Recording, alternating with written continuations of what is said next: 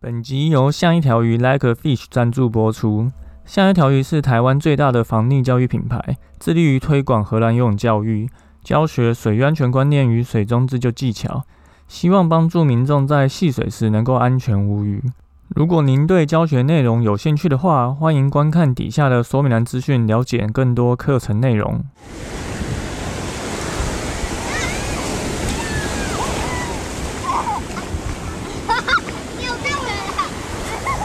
现在时间下午五点钟，海水浴场关闭，请尽速从水里上来，谢谢。长辈就会告诫我们啊，鬼门开啊，不要去水边玩啊，可能会抓交替啊。可是焦哥认为抓交替真的就只是游泳能力不好的人的借口而已，不然你就会看到这个抓交替都只有台湾人会溺水啊，奇怪，怎么外国人都不会溺水？所以我们自己的安全还是要靠自己来保护吼，除了。对于鬼神给予敬重以外，我们其实应该要去精进自己的水域安全观念跟水中自救技巧，这个才是面对鬼月该不该玩水比较应该有的态度。那就给我把这个常见的意外原因整理成懒人包，那欢迎大家去分享。那我们就要来开始本周的新闻报报喽。好，本周一样三件事情跟大家说，第一个就是水洞是什么。上礼拜教哥有分享关于南投信义乡沙里仙溪发生的一个溺水意外的救援记录。那感谢我们武教练跟消防志工的支援，才让这个跌入水洞的溺者能够顺利的回家。我不知道大家有没有听过水洞？水洞就是一个比较少人听过的一个词，吼，它就是水洞，就是水里面的洞。它常出现在溪流中的一些地形，吼，因为在台湾的溪流，因为山高，然后岛很小，所以让溪流很蜿蜒，很多巨石会在我们的溪流中，所以因为这些巨石、树木等障碍物卡在河道上，导致水流可能会从底下通过，吼，这个时候其实就会形成我们所说的一个水洞。那它概念上其实很像排水孔哦，就很大量的水从上面比较大的开口通过去以后，那它可能会从岩石底下的狭小通道流出。那因为上面比较大，下面比较小，所以当这种排水孔，其实大家有看过洗手台或浴缸的水从水面上这样子一路流流流流到排水孔里面，你会发觉这是一个很强有力的一个吸水的通道哦。所以，如果你的浴缸的水是满的的话，其实这个吸水的吸力反而没有那么强，然后这个吸力的这个洞反而会被隐藏在底下的水面底下。那如果你是水流目前没有这么满，可能在枯水期的话，你可能就可以从水面上观察的出来。所以，不同的水量可能会造成同一个地点有或没有水洞哦。所以，其实没有那么好观测，这个是要。比较去注意的地方，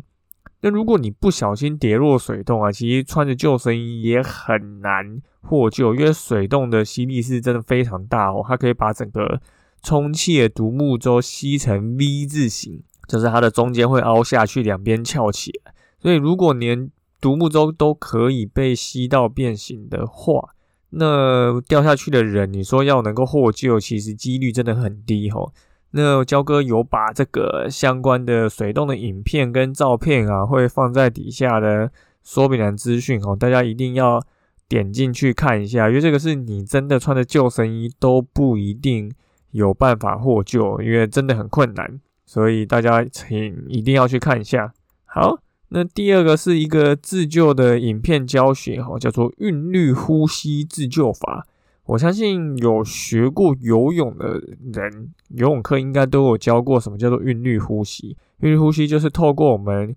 头蹲到水里面的时候，鼻子吐气；上来的时候，嘴巴吸气。那你这样子做，其实就是一个呼吸循环，它可以这个帮助在我们游泳池游泳累的时候，然后来喘口气。所以当你吐出的气越多，吸进来的气越多，其实就越像深呼吸。那这个技巧其实也可以用来自救。如果你今天是不小心跌落一个不是太深的深潭，或是跌到一个比较深的游泳池，比如说一百八十公分的游泳池，其实也可以透过韵律呼吸的方式跳起来脱困。一般来说，其实每个人大概都可以在你手举起来的高度的水深去脱困口。所以像焦哥是一百八十一公分，那我手举起来可能大概两百二十三吧，如果我没有记错的话。所以我大概在两百二十三公分的游泳池或者是溪中的深潭，我一样可以透过蹲下去踩到地板，然后跳起来手压水的一个方式，让我的头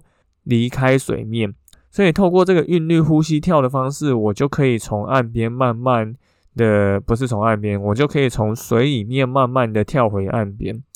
那焦哥上次去西边玩，有拍了一个操作影片，那会把这个操作影片放在底下，大家也可以去看一下。这个不管你会游泳不会游泳，其实你都可以直接用跳的方式回到岸边。可是如果是太深的地方，比如说海边，其实你踩不到地板，你就没有办法用跳。这个对于小朋友来讲，其实是相当实用的一个技巧，因为你在跌到比较深的游泳池的时候，小朋友不一定已经有。学会游泳了，可是他只要会蹲下去跳，只要他不紧张，这个都能够帮他排除他遇到的风险与危机。所以，请大家在这个最后的一个夏天，最后的一个月的夏天，可以赶快带小朋友去尝试一下。好，最后是一个资讯要跟大家说，就是我们有这个安心戏水周报电子报的服务哦。我不确定是不是所有听我们救生日常 podcast 的听众都知道，其实我们也有在做电子报。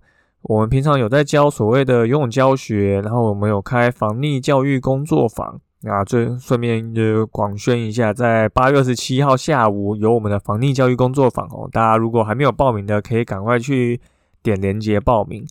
那我们除了透过这两个实体活动来让大家学习这些。水域安全观念与自救技巧以外，我们也有透过 Podcast，在就是我们也有电子报来分享这些知识。但其实电子报的内容大概跟 Podcast 大同小异啊，因为一个就是用念的，一个就是用写的。可是如果你有时候你是更喜欢做文字阅读的方式，或是你想要把内容转贴给人家，或是你想要比较容易去看到我们贴这些补充连接的话。那电子报也是一个比较方便的一个订阅方式，因为它就是每个礼拜就会把 email 直接寄到你的信箱，所以你也不用去看焦哥的 podcast 是不是更新啊，说我们的更新的时间都是固定每周二早上七点，但你可能还是要去下载嘛。那电子报就是一个比较方便，直接把信寄到你信箱的一个通知方式。所以，如果你喜欢用这一种服务的话，也欢迎到我们底下说明栏的链接去订阅，因为这个一样也是免费的。所以，就是希望能够帮助大家